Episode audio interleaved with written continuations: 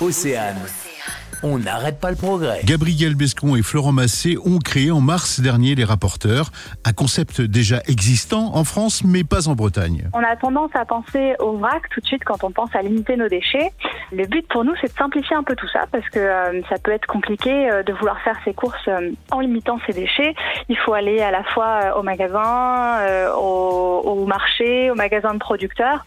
Ça prend du temps et euh, on s'est dit que pour motiver un peu plus les gens dans cette démarche, il fallait simplifier les choses. Et donc nous, on préconditionne. Donc c'est pour ça qu'on parle de 100% consigné et pas de vrac. Donc tout est préconditionné. Ils cliquent euh, sur Internet pour faire leur drive et c'est prêt en deux heures, ou bien ils viennent directement se servir en magasin. Avec des produits 100% consignés et bio. C'est important pour nous. Euh, on a tendance à penser que euh, euh, le bio c'est bien, mais s'il vient de l'autre bout du monde, ça n'a pas de sens.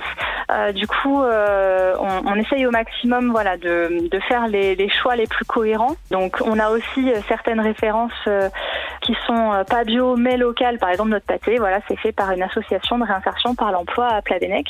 Donc, c'est pas bio, mais ça fait sens pour nous parce que c'est local. Ils réutilisent les bocaux, donc voilà, il n'y a pas de souci pour nous. Et les bocaux sont consignés. Donc il Les a bocaux sont consignés, tout à fait.